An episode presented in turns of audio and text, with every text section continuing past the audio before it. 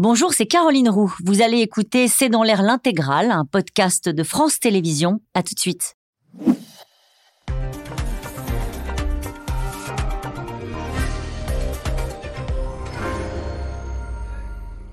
Bonsoir à toutes et à tous. Nous attendons vos questions, SMS, Internet et réseaux sociaux pour alimenter notre discussion. De la grêle au Koweït, des inondations spectaculaires en Jordanie et un blizzard qui a fait plus de 50 victimes aux États-Unis avec des scènes de chaos et 37 heures de chute de neige en continu. Pendant ce temps-là, en France, eh bien, la France connaît euh, l'un des Noëls les plus chauds de son histoire. Les températures sont printanières. Dans le sud du pays, on voit même arriver les premiers bourgeons et la moitié des stations de ski françaises sont fermées. Les épisodes exceptionnel s'enchaîne en quelques jours à l'image de cette année 2022 qui fait figure d'ovni pour les spécialistes du climat. Alors naturellement, la pression sur les États est de plus en plus forte. L'Europe s'est fixée en la matière des objectifs ambitieux que la France a du mal à tenir. Noël en t-shirt le point de non-retour, c'est une question, c'est le titre de cette émission. Avec nous, pour en parler ce soir, Christophe Barbier, vous êtes éditorialiste politique, vous êtes conseiller de la rédaction de Franc-Tireur. Gaël Musquet est avec nous ce soir, vous êtes météorologue,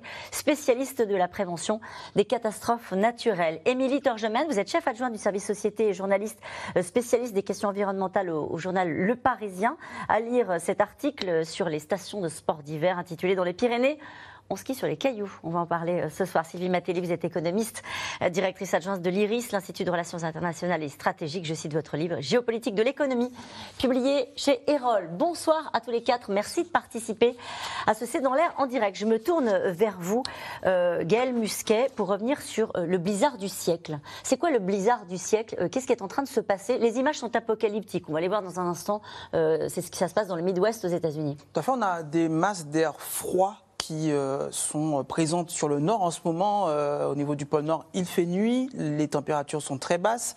ces masses d'air froid descendent vers le sud et rencontrent des masses d'air chaud. Et donc, le contact de ces deux masses, qui sont d'un côté ces masses chaudes et humides qui remontent du sud, du Mexique euh, et de la mer des Caraïbes, qui rencontrent cet air hyper froid, en général, ça fait jamais bon ménage quand deux masses, en plus quand les températures sont extrêmement élevés entre les deux masses. Les phénomènes sont violents, ça déclenche à la fois du vent, donc le bizarre, qui va souffler, qui va augmenter en plus la sensation de froid, puisqu'on va avoir en plus cette masse d'air froid qui va euh, euh, amplifier et, précipiter la, neige et qui va donc déclencher pendant des heures euh, ces précipitations de neige, ce froid qui dure et qui paralyse, parce que les chutes de neige sont importantes, plusieurs mètres, y compris les secours qui veulent porter assistance aux personnes qui sont, euh, qui sont vulnérables. Oui, Émilie Torgemène, il y a des, situations qui sont absolument incroyables hein, dans ce que vivent aujourd'hui les États-Unis. On est obligé d'abord secourir le secours avant qu'ils puissent intervenir. Oui, c'est complètement apocalyptique. On a vu et on va revoir, j'imagine, des images dingues de, villes transformées en sculptures de glace. Il y a un restaurant qui est comme ça, euh, euh, complètement recouvert de stalactites, des lacs gelés. Effectivement, des secouristes qui doivent secourir des, des, secouristes eux-mêmes avant de pouvoir euh, dégager les autres. Alors, euh, vous l'avez dit, il y a eu plus de 50 morts. Je crois que le dernier bilan, c'était 57. Oui, il ne cesse de monter. Hein. Et oui, on pense qu'on va encore en trouver. Donc, c'est vraiment euh, une terrible tempête. Et, aussi, les États-Unis, enfin, la première puissance mondiale, a été paralysée. Alors, par une tempête hivernale, c'est relativement classique, c'est ce que vous disiez, mais celle-ci est euh, d'ampleur. Et donc, ça veut dire que euh, c'était le week-end de Noël, plus d'avions, évidemment aussi peu de transport en voiture que possible, et puis euh, plus de train, plus rien. Enfin, vraiment, tout, tout, le pays. Avec des gens qui ont été saisis. par les chutes de neige et par le froid. Hein. C'est parce qu'on peut dire 53 victimes, la tempête elle était annoncée, les gens étaient chez eux. Qu'est-ce qui s'est passé Comment est-ce qu'on arrive à un tel bilan Alors bien sûr, on parle d'un grand pays, les États-Unis, mais ah, effectivement, on parle d'un continent pratiquement hein, qui est paralysé. On a en plus un phénomène qui est violent. Donc, je disais, les températures étaient très différentes entre les deux masses d'air en question. Donc, ce qui fait que les, pressions, en plus, ont chuté très vite. Euh, et la température aussi. Donc, on a non seulement les hommes, mais la nature, on a perdu plus de plusieurs dizaines de degrés en quelques heures. La pression a, diminué de plusieurs hectopascales en quelques heures. Moins de 24 heures, on a perdu énormément de pression atmosphérique, de dépression. Et donc, ça, ça amène une violence qui peut à la fois, et qui a paralysé les infrastructures, paralyser les gens, couper le courant électrique, les réseaux de télécommunications.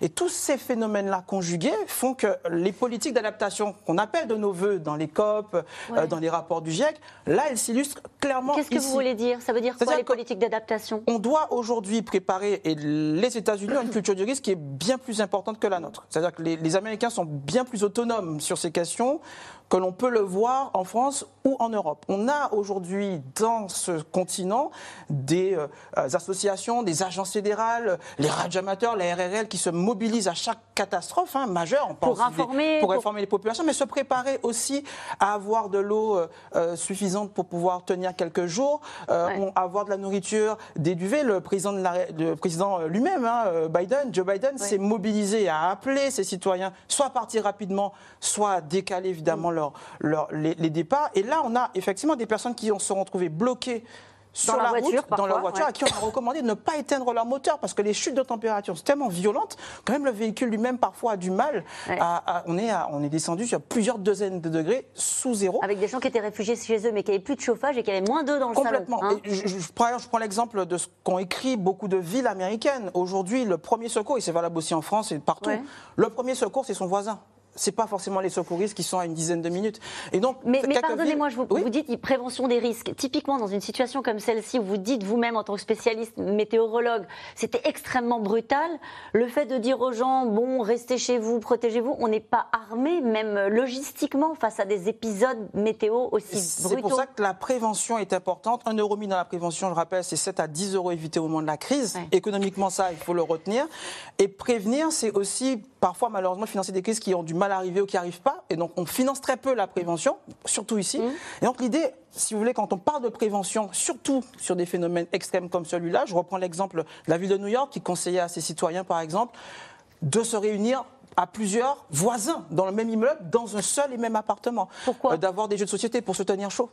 Ah. Et, éviter justement ben, ben, d'être tout seul, d'avoir des personnes âgées, des personnes vulnérables, des personnes qui ont besoin de soins médicaux. Le premier aidant, le premier secours, c'est toujours son voisin. Rester en bon terme avec son voisin, c'est très important dans ces moments-là. C'est une bonne leçon à retenir de, ce qui s'est passé aux États-Unis, euh, Céline Oui, et en même temps, les États-Unis sont le pays qui n'a jamais voulu négocier son mode de vie, qui ne fait qu'un pari technologique dans la lutte contre le changement climatique et qui investit, alors qu'il est l'un des, des plus grands pollueurs de la planète, encore aujourd'hui, qui investit moitié moins que les Européens ou que les Chinois, qui sont à peu près à des niveaux comparables d'investissement dans la lutte contre le réchauffement climatique. Donc on est face à, un pays de paradoxe en réalité, où il y a beaucoup d'effets d'annonce, où effectivement on sait gérer l'urgence, mais l'urgence ne suffit plus, et dans un pays où depuis 2005, les assureurs ont fait le constat que les catastrophes naturelles coûtaient bien plus cher que ne coûterait euh, l'investissement dans la lutte contre le réchauffement climatique. Donc c'est un peu tout ça qui se joue. On va voir quelles vont être les réactions à ces événements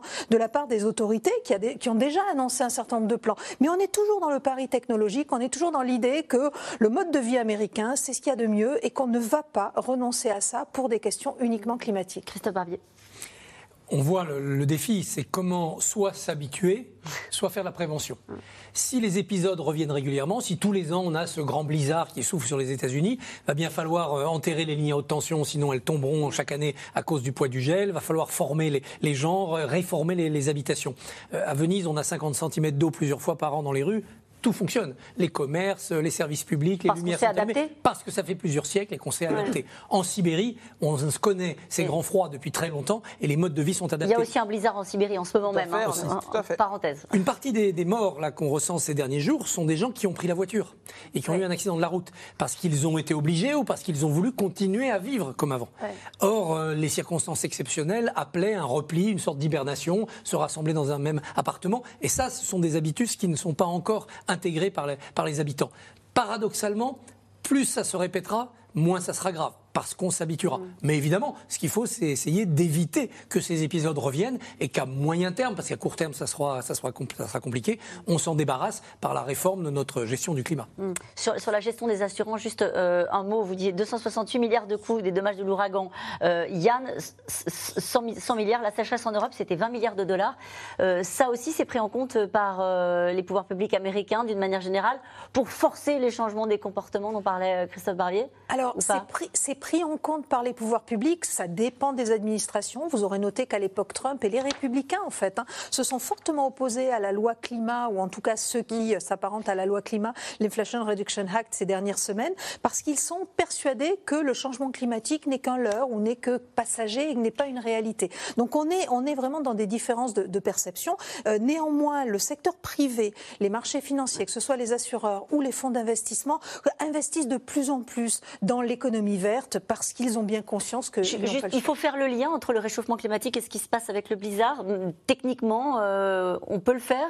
Et avec toutes les autres catastrophes d'origine climatique. C'est-à-dire qu'aujourd'hui, ce réchauffement climatique, qu'il faut bien avoir en tête, c'est qu'il va augmenter les occurrences des aléas et en plus leur violence. C'est ça, l'énergie que le, soleil injecte sur la planète mhm. qui, avec l'effet de serre, c'est ce que ça fait malheureusement, c'est que ça amplifie la, la fréquence et l'intensité. Alors, dans le cas, alors euh, encore une fois, sous contrôle, hein, mais euh, dans le cas de cette tempête hivernale, euh, il y a débat, hein, si j'ai bien compris. On n'est pas complètement sûr qu'elle n'aurait pas eu lieu. On est encore dans des recherches de sciences d'attribution.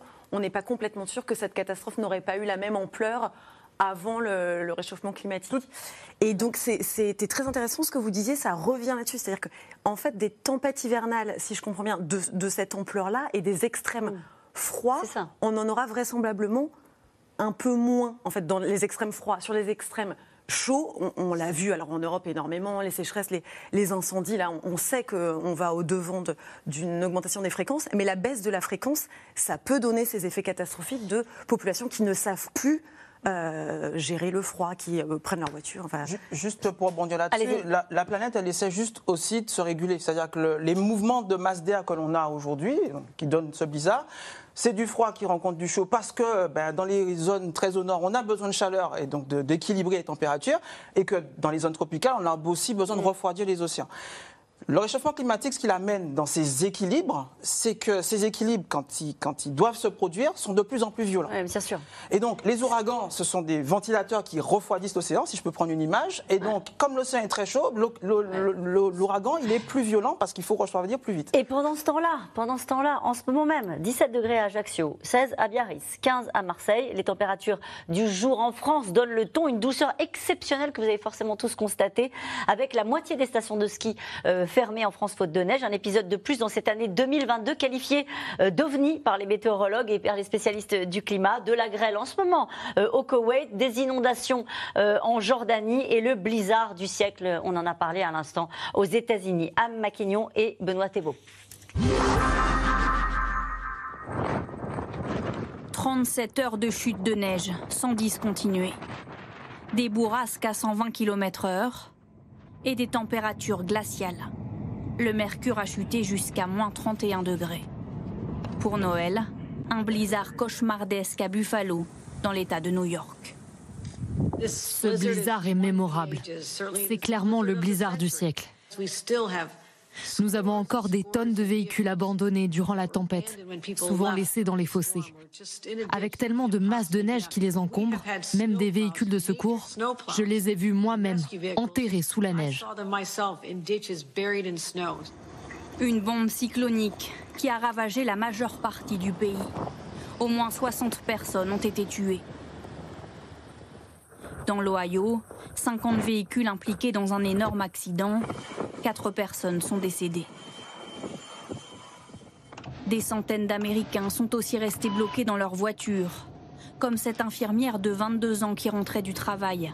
Son corps sans vie a été retrouvé. Hier, la neige a cessé de tomber, mais les habitants un peu hébétés ont toujours l'interdiction de se déplacer. J'habite à Buffalo depuis 1970, depuis le 5 février 1970. J'ai immigré ici de Roumanie et c'est la pire chose que j'ai jamais vue à Buffalo, dans l'État de New York, depuis que je suis ici. J'étais au travail quand ça a commencé et je suis resté coincé là-bas pendant plus de 40 heures.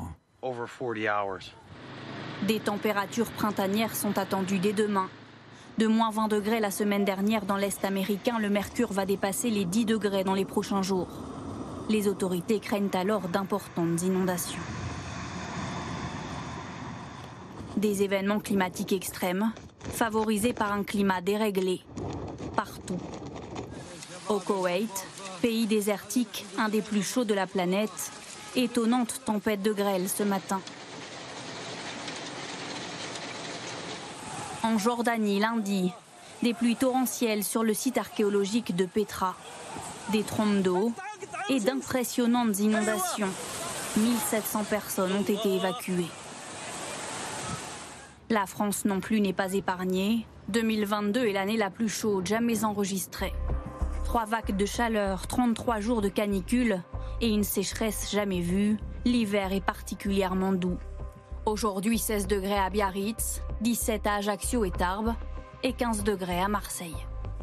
C'est surprenant cet effet de printemps là, d'un seul coup, euh, voir la bonne mer sous le soleil un matin et sortir en t-shirt. euh, Honnêtement, le, le petit rayon de soleil euh, dans mon dos, ça fait du bien. On apprécie, mais on, on s- on s'aperçoit que c'est vraiment pas normal du tout. Ouais.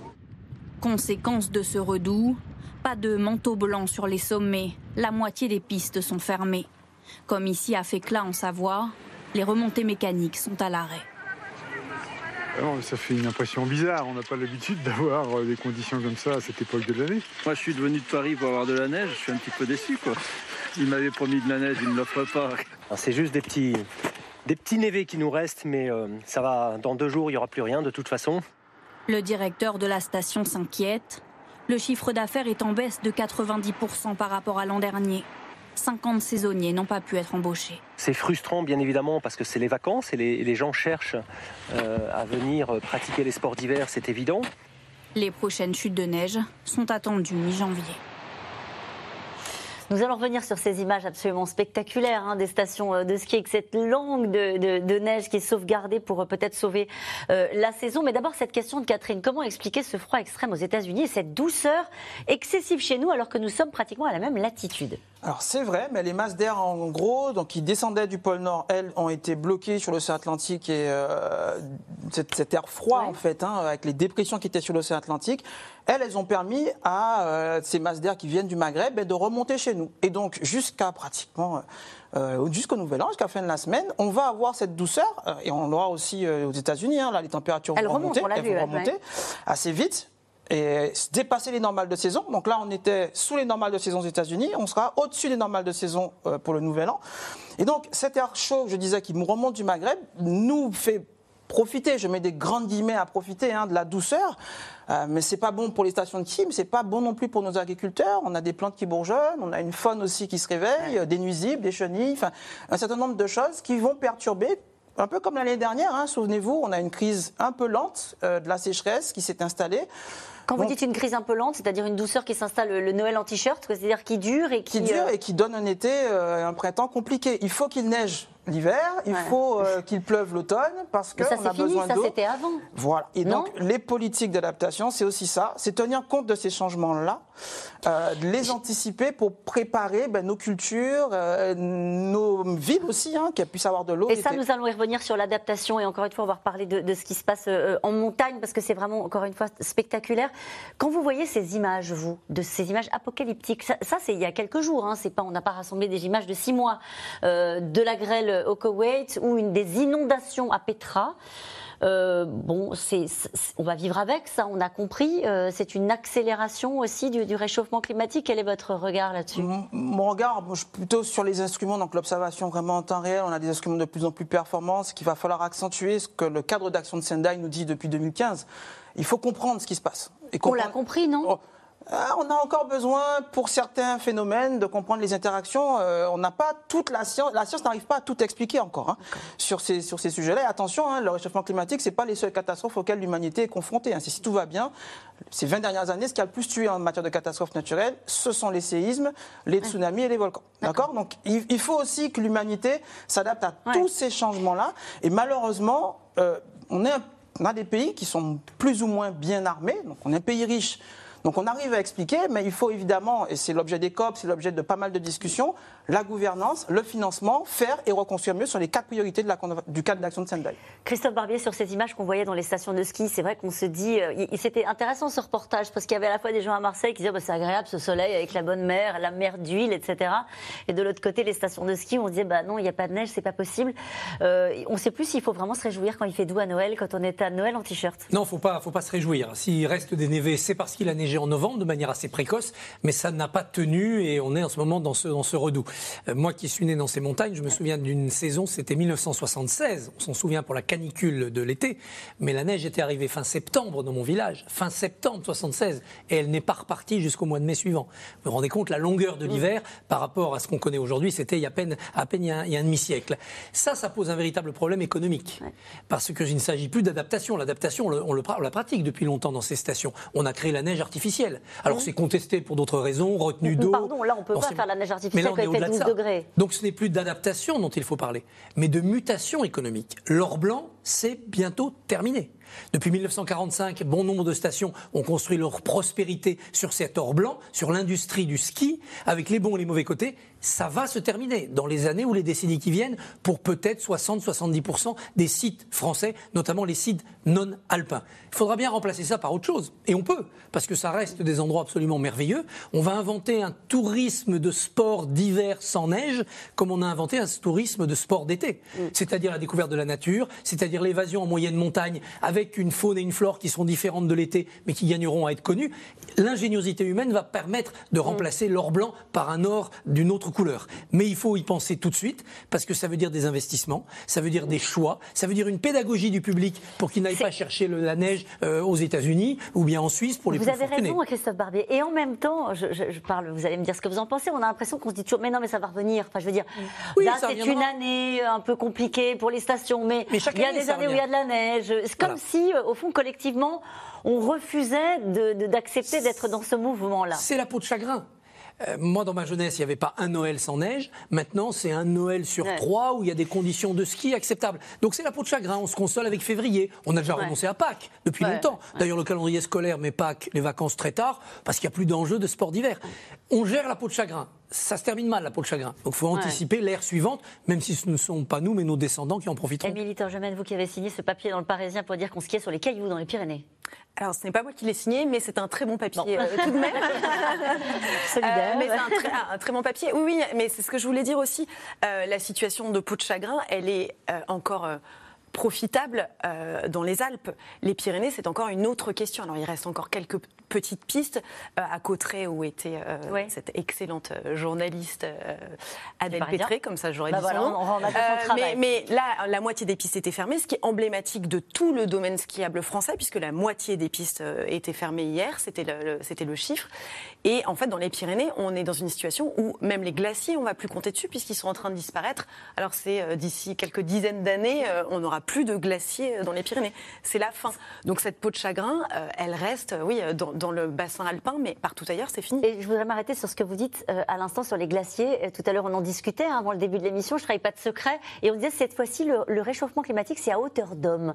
C'est-à-dire qu'à l'échelle d'une vie, euh, on se rend compte des effets. Et d'ailleurs, il y a plus de 60% des Français qui disent constater au quotidien, 69% je crois dans un récent sondage, constater au quotidien les effets du réchauffement climatique sur les glaciers. C'est visible d'une saison à l'autre, d'un Noël à l'autre. Oui, oui. Et puis, euh, bon, alors pour la bonne nouvelle, euh, ça rend euh, conscient, ça conscientise, Oui. dirons-nous. Mais effectivement, c'est que ce réchauffement climatique s'est accéléré. Alors encore une fois, sous contrôle, mais depuis les années 80, les hivers se réchauffent beaucoup plus vite qu'ils ne s'étaient réchauffés que le reste des saisons. Et donc, sur. sur Pardonnez-moi, juste pour être sûr de bien comprendre, ça veut dire que le réchauffement climatique, on le constate davantage l'hiver? Alors, en France métropolitaine, pas, pas sur D'accord, le monde ouais, entier. ouais. Et, l'enneigement, la question. Alors, de l'enneigement en plaine, je crois que c'est assez difficile à mesurer, nous, nous explique Météo France. Mais l'enneigement et la glaciation en montagne, c'est très frappant. La mer de glace, qui est une image qu'on a euh, beaucoup utilisée euh, en, en presse écrite, euh, sur des Bien photos sûr. ou même en télé, quand on y va, c'est- impressionnant. On voit les jalons de décennie en décennie. La mer, donc ce glacier, recule. Maintenant, on est sur des cailloux, littéralement. Là où il y a euh, 10 ans, on avait encore On aurait pu glace. titrer ce soir aussi des bourgeons à Noël. Parce que pour la nature, euh, ça peut être aussi un, un réveil douloureux. euh. Ah oui, parce que, parce que les bourgeons à Noël, s'il y a euh, une gelée en janvier ou en février, c'est une récolte pour les arbres fruitiers qui Ouais. est perdue. Ça, le défi pour l'agriculture, parce que la nature n'a pas encore compris ce qui se passait, il est terrible et récurrent, c'est-à-dire euh, le printemps arrive trop tôt, mais c'est un faux printemps. Et derrière, il y a des gelées qui mettent par terre 40-50% des, des récoltes. Et là, je me tourne vers l'économiste, parce que tout ce qu'on vient de constater là, de, de commenter, à la fois sur les stations de ski, sur les récoltes, etc., ce sont immédiatement des conséquences économiques. Exactement. Exactement.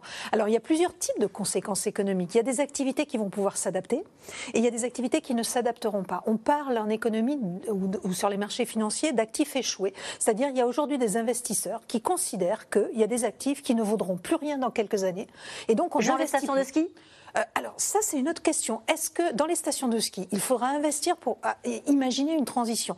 La question que va se poser l'investisseur, c'est quel va être mon retour sur investissement? Et le retour sur investissement, il va être complètement lié à l'attitude du consommateur.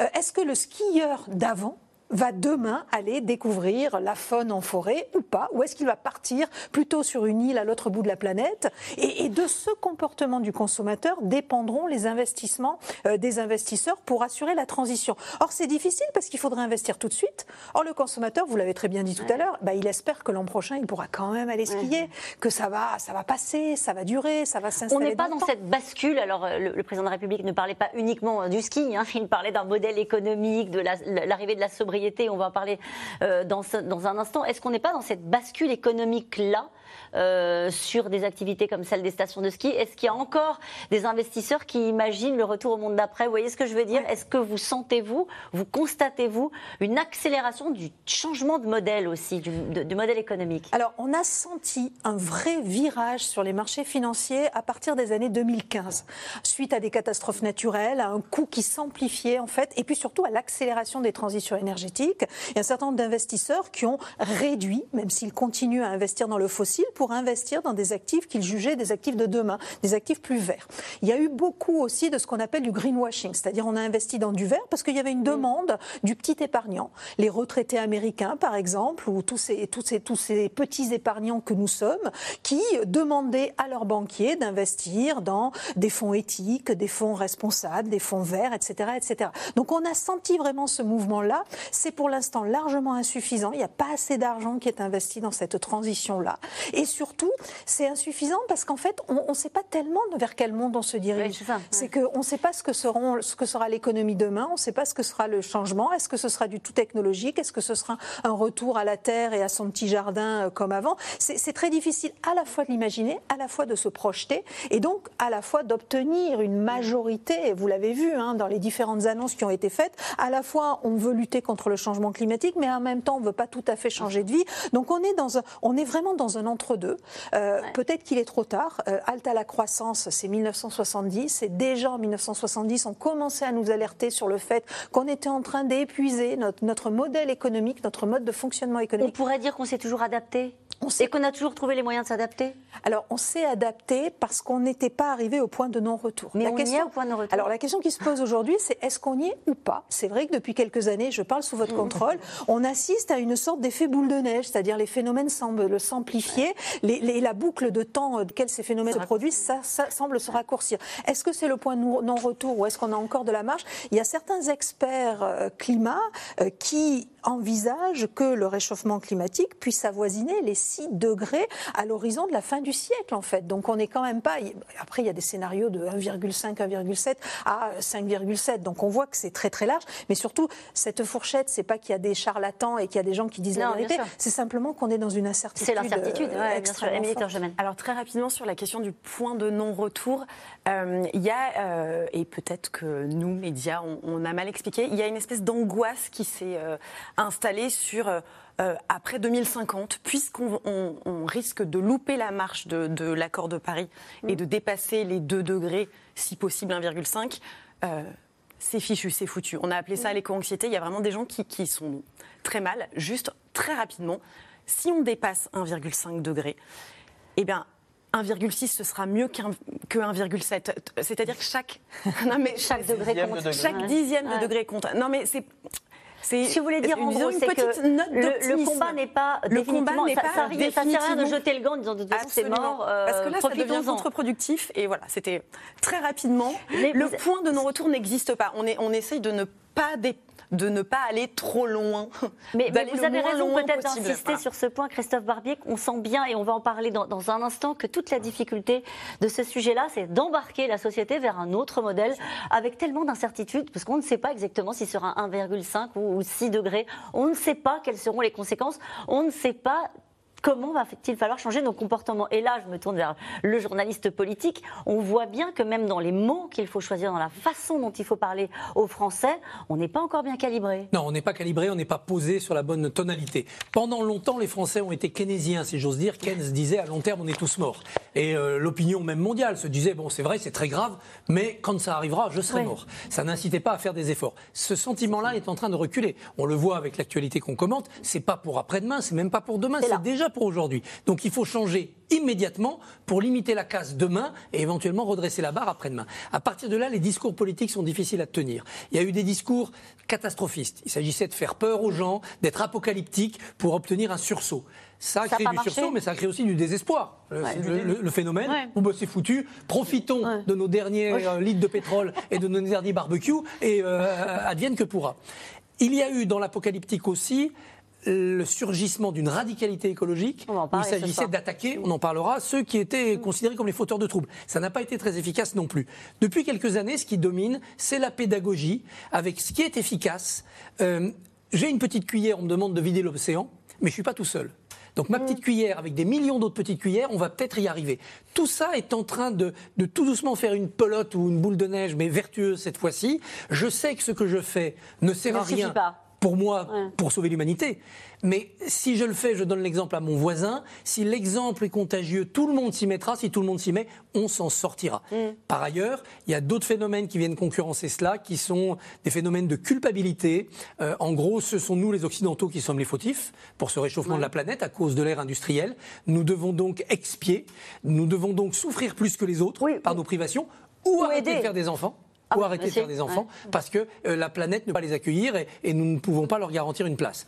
Heureusement, il y a aussi un comportement vertueux, c'est-à-dire la solidarité. C'est ça. Tous ensemble pour des efforts pour arrêter le réchauffement climatique, tous ensemble. Mais là, il faut sortir le carnet de chèques pour aider les pays, notamment du Sud, qui vont subir. Ce qui a été fait à la dernière COP, on va en dire. Euh, Mais insuffisamment aux yeux, bien sûr, des pays récipiendaires. En tout cas, c'est le, pays qui fait figure de bon élève en Europe, l'Espagne, où 47% euh, de l'électricité est produite euh, par de l'énergie renouvelable. Là-bas, le gouvernement a pris des mesures pour notamment accélérer la sortie de terre des projets de parcs éoliens. Reportage sur place.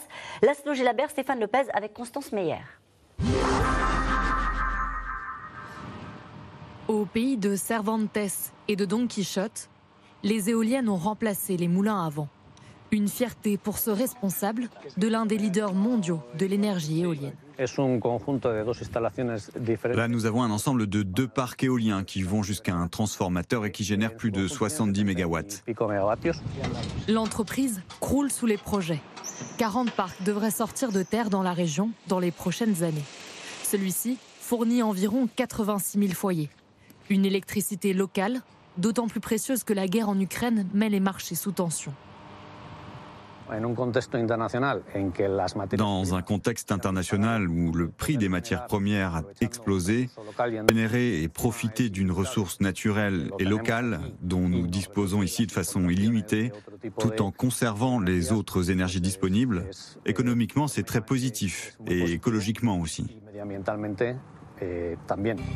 L'Espagne pays du soleil et du vent. En 20 ans, la production de parcs éoliens a été multipliée par 14. Aujourd'hui, 47% de l'électricité est produite par des énergies renouvelables. En France, c'est seulement 25%. Mais malgré cette électricité verte et les importantes aides de l'État, les factures d'énergie ont bondi de 22% pour les Espagnols. Alors depuis le début de l'hiver, Jesus Soto contrôle scrupuleusement ses dépenses d'énergie.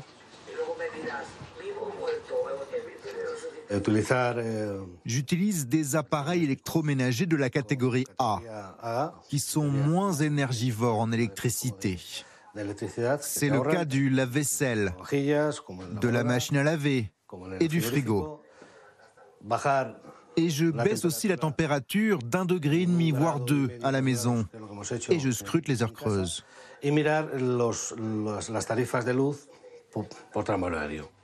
Malgré ces tout petits gestes, à l'arrivée, une facture quand même doublée et le sentiment amer de ne pas pouvoir bénéficier pleinement de cette énergie locale.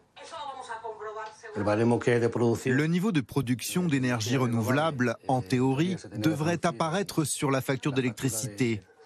Mais en fait, c'est mélangé avec la consommation et le prix du gaz qui lui explose. Les deux sont cumulés, donc quand on paye, on ne voit pas la différence avec le fait d'avoir une grande part d'énergie renouvelable.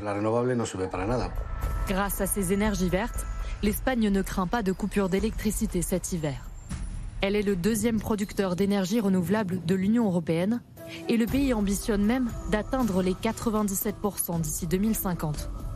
Alors les mastodontes du secteur ont quasiment le champ libre pour construire des éoliennes dans ces vastes territoires, parfois contre l'avis de ceux qui y vivent. Ah Seigneur, quelle vie Juan Mata est éleveur de brebis. Il a grandi toute sa vie ici, mais les paysages de son enfance pourraient bientôt changer. Il y a un an, il a appris qu'une société allait planter des éoliennes juste au bout de son terrain. Là, dans cette direction, à 300 mètres, ils vont mettre des éoliennes de 100 mètres de haut, avec des pales de plus de 70 mètres, donc avec une envergure proche de 200 mètres. Pour lutter contre ces géants, il a rejoint un collectif d'habitants opposés au projet.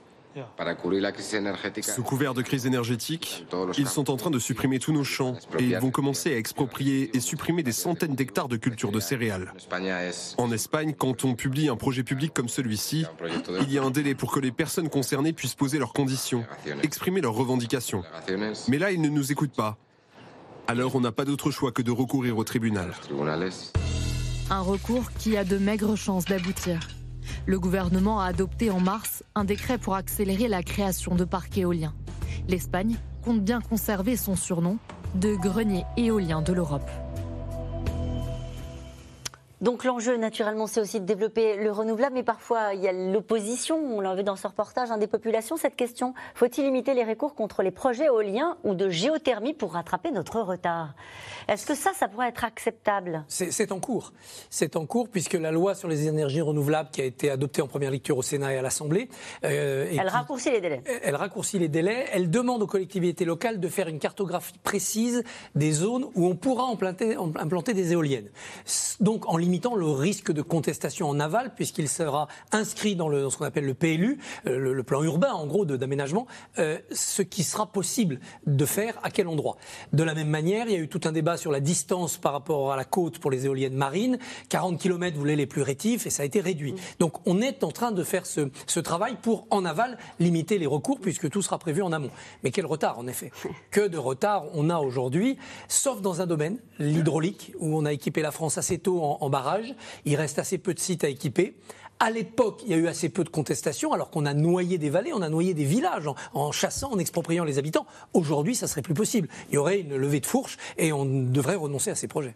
Est-ce que cette année 2022, euh, avec euh, les COP, il y a eu une COP 15 sur la biodiversité, euh, la COP 27 que nous avons commenté longuement sur, sur ce plateau, est-ce qu'il y a eu une accélération dans la prise de conscience d'une manière générale de la communauté internationale? On dit comme ça, même si elle n'existe pas tellement, la communauté internationale en la matière. Est-ce que vous trouvez que là, on a changé de braquet ou pas? Non, on a besoin de ces réunions pour se mettre d'accord quand on est d'accord sur les grands axes, les grands axes, les grandes orientations. J'ai tendance à préférer le cadre d'action de Sendai qui est beaucoup plus pragmatique et qui fait déjà le deuil hein, d'un certain nombre de, catastrophes qui, vont se produire de toute façon et donc sur lesquelles il va falloir préparer les populations. Vous pensez à quoi? Transférer des. Là, en l'occurrence, quand vous lisez le Human Cost, dont je parlais tout à l'heure sur euh, Qu'est-ce qui a le plus impacté ces 20 dernières années mmh. L'humanité? Qu'est-ce qui a le plus généré de morts? Qu'est-ce qui a le plus impacté économiquement? Le cadre d'action de Sendai, il, définit ces quatre priorités et donc comment on va activement, là, là pour le coup, c'est un cadre d'action. Maintenant, ça, c'est OK.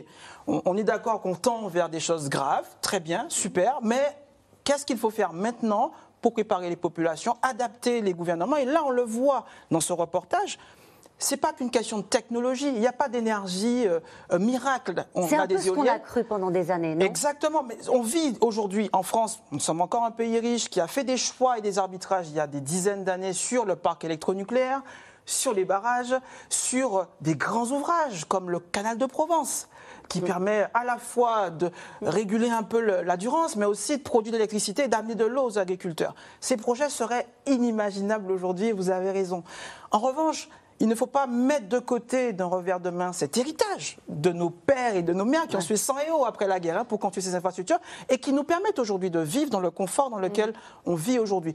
Et permettre aussi à d'autres États qui sont moins riches de profiter de notre expertise. Et aujourd'hui, si vous voulez, quand je reviens à ce cadre d'action de Sendai, la, prise de, la prise de conscience, elle est faite au gré des catastrophes. C'est-à-dire que l'humanité est frappée localement par une catastrophe, prise mm. de conscience. Cet été, c'était les feux. Là, c'est le blizzard aux États-Unis. Donc, on euh, s'adapte à chaque fois. On s'adapte à chaque fois. On attend la, la, catastrophe et on s'adapte. On a un phénomène de cicatrisation. C'est normal qu'on oublie les affres et les angoisses euh, de la Vésubie, de la Roya, d'Irma, Saint-Martin, et c'est bien. Mais si vous voulez, ce cadre d'action de Sendai, pour y revenir encore, ce qui nous impose, et là je vais y participer le 23 mars prochain, c'est un exercice de tsunami dans la Caraïbe. 48 États et territoires qui se disent, de tsunami dans la Caraïbe. OK, on sait qu'on est exposé à ce risque-là, très bien. On s'organise entre États, 48 États et territoires, et on fait une évacuation de tous nos territoires, nos hôtels, nos bateaux de croisière, nos écoles. On évacue nos territoires pour que les populations jouent leur propre rôle. Et c'est comme ça qu'on embarque une population. Par exemple, sur. Euh, bon, on parle du blizzard aux États-Unis. Par exemple, dans un cas comme celui-ci, il faudrait euh, faire des simulations, exercices. Et c'est comme ça qu'on embarque les populations, dites-vous. Tout à fait. C'est-à-dire en nous mettant collectivement en situation de crise. Tout à fait. La Cour des comptes ne s'y trompe pas d'ailleurs. Elle l'a publié le mois dernier. Elle a publié un rapport sur l'île de France sur les préparations de la région capitale de la France. À l'inondation? Pour faire face à une crue de la Seine. Très bien, ce sont des impacts économiques, ce sont des impacts agricoles, ce sont des impacts sociaux. Comment de point de vue technique, technologique, mais aussi social. On prépare les populations à faire face et de leur donner les outils pour pouvoir Alors, surmonter ces... Il y a effectivement cet aspect-là, donc euh, comment est-ce qu'on embarque la population? Et puis il y a l'aspect très législatif, il y a l'aspect on met des règles et on essaie de faire changer les comportements. Je me tourne vers vous, euh, Sylvie Matelli. L'Europe, qui veut être un peu moteur en la matière, euh, a décidé de, par exemple, d'établir et d'imposer une taxe carbone aux frontières. Est-ce que ça au fond, c'est quelque chose qui peut finir par faire bouger nos modes de production, euh, la façon dont on importe, ce qu'on importe et la façon dont on consomme. C'est très intéressant et je vais faire le lien avec ce qu'on vient de dire. En fait, toute la difficulté dans le changement climatique, mais aussi dans la lutte du changement climatique, c'est que les grands responsables sont les populations les plus aisées. Au niveau de nos pays, les 10% les plus riches en France euh, émettent deux à trois fois plus que les 50% les plus pauvres. Mais au niveau mondial, on retrouve des chiffres qui sont encore plus plus astronomique de différentiel. Donc en fait, à un moment donné, il faut véritablement prévoir un transfert de ressources, parce qu'en plus, le paradoxe, c'est que ce sont les plus précaires, donc les moins responsables, qui subissent le plus on les conséquences. On l'a un peu fait au moment de la COP. C'est ce qu'on a fait au moment de la COP, ou c'est ce qu'on essaye de faire. C'est quand même dramatique que depuis tant d'années qu'est prévu euh, le, le, fonds pour financer le changement climatique, on n'ait pas encore atteint les 100 milliards. Je vous rappelle quand même, par ordre de comparaison, que la Coupe du Monde au Qatar a coûté 200 milliards. Donc ça donne, ça donne des ordres de grandeur sur les priorités euh, de, nos sociétés et, de, nos, et, de nous-mêmes, en fait. Hein. Mais au-delà de ça, c'est vrai que bah, on a innové, on a imaginé des tas de choses. Et euh, la Commission européenne et l'Union européenne est aujourd'hui en train d'essayer de les expérimenter avec l'idée qu'on ne va pas punir, ça sert à rien, c'est contre-productif, on va plutôt inciter. Donc on va inciter, pendant très longtemps, la question était d'inciter les entreprises européennes à devenir plus vertueuses. Sauf que ces entreprises européennes répondaient à juste titre, mais vous nous mettez en situation de distorsion de concurrence avec bah, des entreprises chinoises qui ont moins de contraintes, etc., etc. Donc à un moment donné, il faut aussi nous protéger. C'est le but de la taxe carbone aux frontières, si tant est qu'on arrive à la mettre en œuvre et à la mettre en place. Et en plus, dans cette taxe carbone aux frontières, il est question aussi de récupérer l'argent de cette taxe pour financer la rénovation des logements les plus précaires. Donc si ça fonctionnait, ce serait formidable. Vous en doutez du coup? Non, j'en doute pas, mais ça va mettre du temps à se mettre en œuvre. En tout cas, c'est un premier pas. C'est assez innovant. C'est la première fois qu'on imagine ça. Il faut bien se rendre compte aussi de ce que ça veut dire. C'est qu'on est en train, nous Européens, comme on l'a reproché aux États-Unis il y a quelques semaines, on est en train de revenir sur un mode de développement, la mondialisation, qui était un mode libéral où le commerce se faisait librement entre les pays. Alors, on peut dire c'est pas grave. On a vu à quoi nous amenait la mondialisation, mais simplement, il faut bien se rendre compte que bah, ces protections, elles sont possibles. Encore une fois, quand vous êtes riche, comment les pays africains vont-ils pouvoir se développer si demain ils ne peuvent plus accéder aux plus grands marchés du monde, que sont les marchés américains ne ou les marchés pas de manière vertueuse Parce qu'ils ne ne parviendraient pas. Tout à fait. Alors, la, contrepartie de ça, c'est qu'on les aide à produire de manière vertueuse. Est-ce que l'Europe veut être un modèle en la matière? Est-ce que c'est d'ailleurs un, un projet européen aujourd'hui d'être vertueux vertueux en matière euh, environnementale et euh, de lutte contre le réchauffement climatique, oui Incontestablement. Ça redonne du sens au projet européen. Avec des discours, avec de l'ambition. Quand l'Europe dit en 2030 il faudra 45% d'énergie renouvelable dans notre mix énergétique, c'est extrêmement ambitieux. Quand elle conditionne un certain nombre d'aides, comme par exemple les aides issues de, du grand emprunt européen post-Covid, à la transition d'une économie vers l'économie verte, elle participe de cet effet de levier. Alors évidemment, il y a un écart entre les discours et les décisions, et entre les décisions et les résultats. Et quand elle dit plus de moteur thermique en 2035 Oui, on sait très bien que ça va être beaucoup plus compliqué que ça, que ça va poser des problèmes sociaux, des problèmes d'adaptation, mais c'est déjà mettre la barre très haut pour que chacun s'ajuste et essaye de faire de son mieux. Essaye de faire de son mieux, c'est le cas de la France qui n'arrive pas, euh, au fond, à tenir les objectifs européens. Et non, ça c'était l'affaire du siècle. Donc euh, la justice a ses propres. La France qui n'arrive pas à tenir ses propres objectifs. C'est ce qui a été euh, sanctionné par la justice française. donc l'État français a été condamné puisqu'il ne tient pas ses propres objectifs, lesquels objectifs sont pas excessivement ambitieux. On est en train de parler d'une baisse euh, des émissions de gaz à effet de serre de 2% à peu près, euh, sachant qu'on était plutôt de l'ordre de 1%, c'était entre 2015 et 2018. Donc là, l'État français a été condamné. Il a jusqu'au 31 décembre. Oui, autant dire que c'est fini. Sait-on jamais oui. Voilà.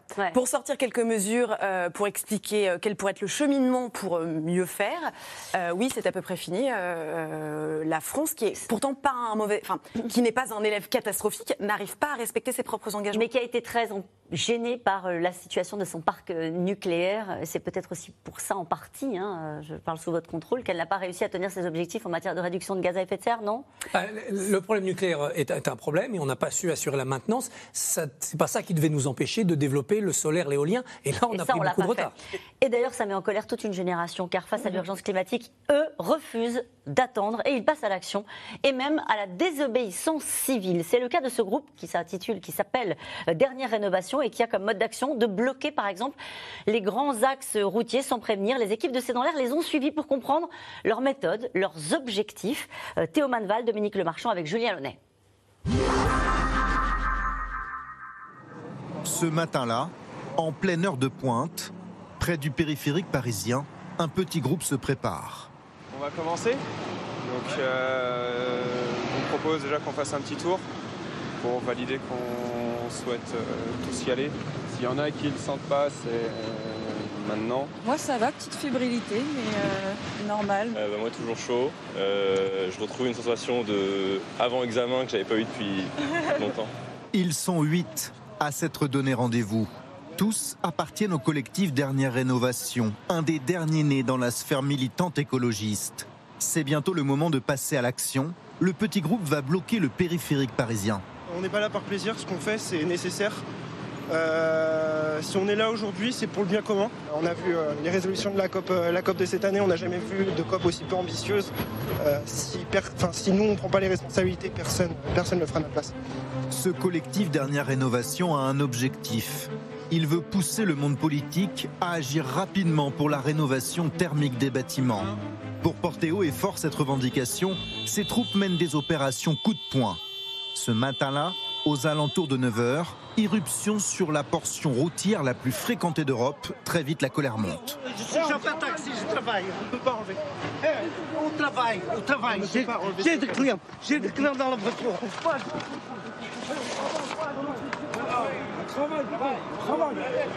Vas-y, jusqu'à ce que. Vas-y,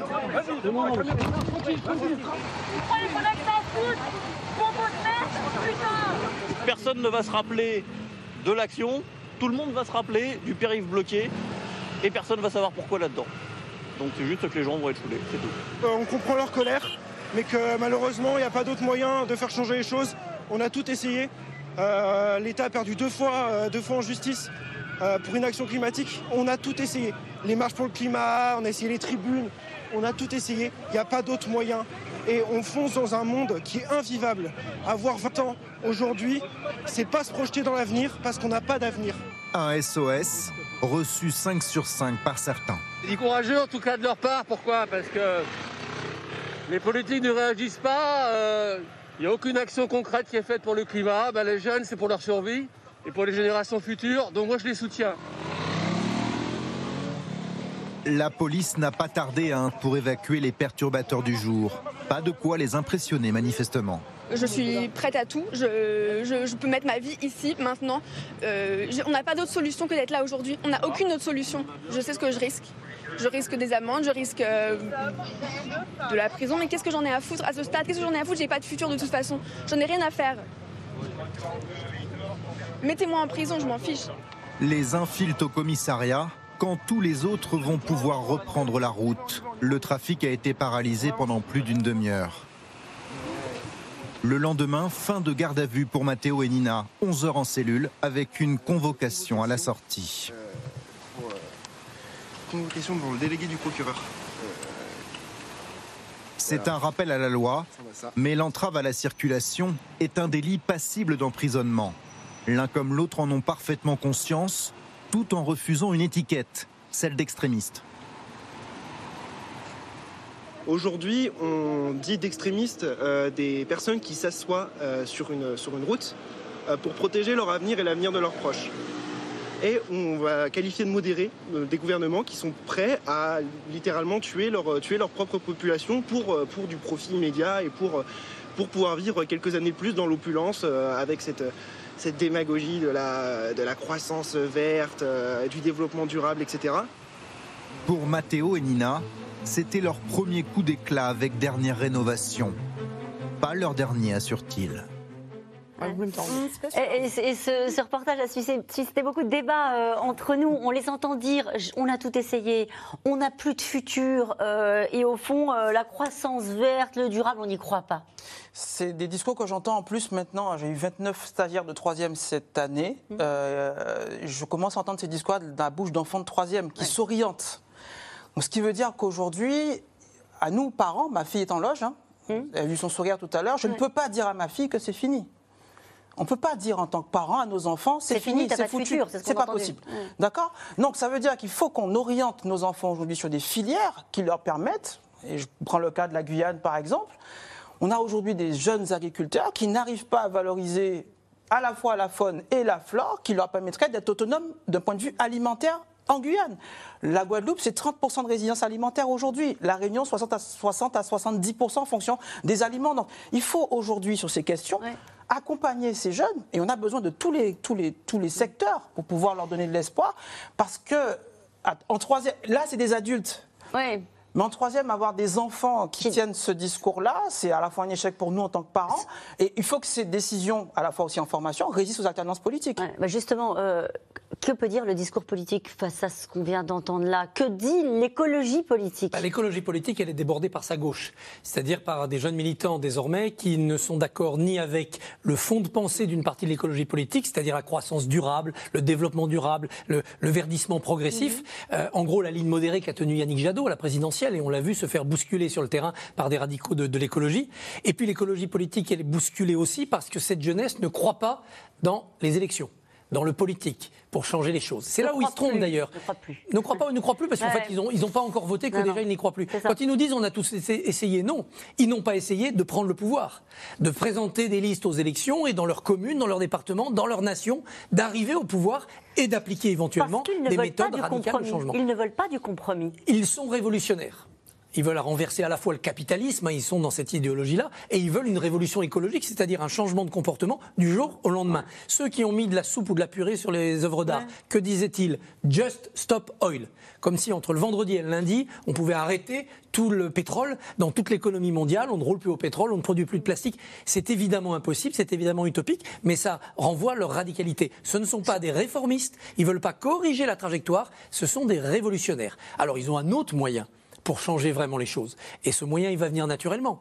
Ils vont grandir, ils vont prendre leur place dans la vie active, les stagiaires de troisième vont devenir des, des salariés, des employés, des patrons, des créateurs d'entreprises. Et là, ils vont pratiquer, en se confrontant aussi au réel, leur vision, leur philosophie de la vie. Et cette génération, dans 5 ans, 10 ans, 15 ans, elle est au pouvoir dans les entreprises, elle est Ouais. active, et là, elle pourra changer de l'intérieur et ça pourra aller vite.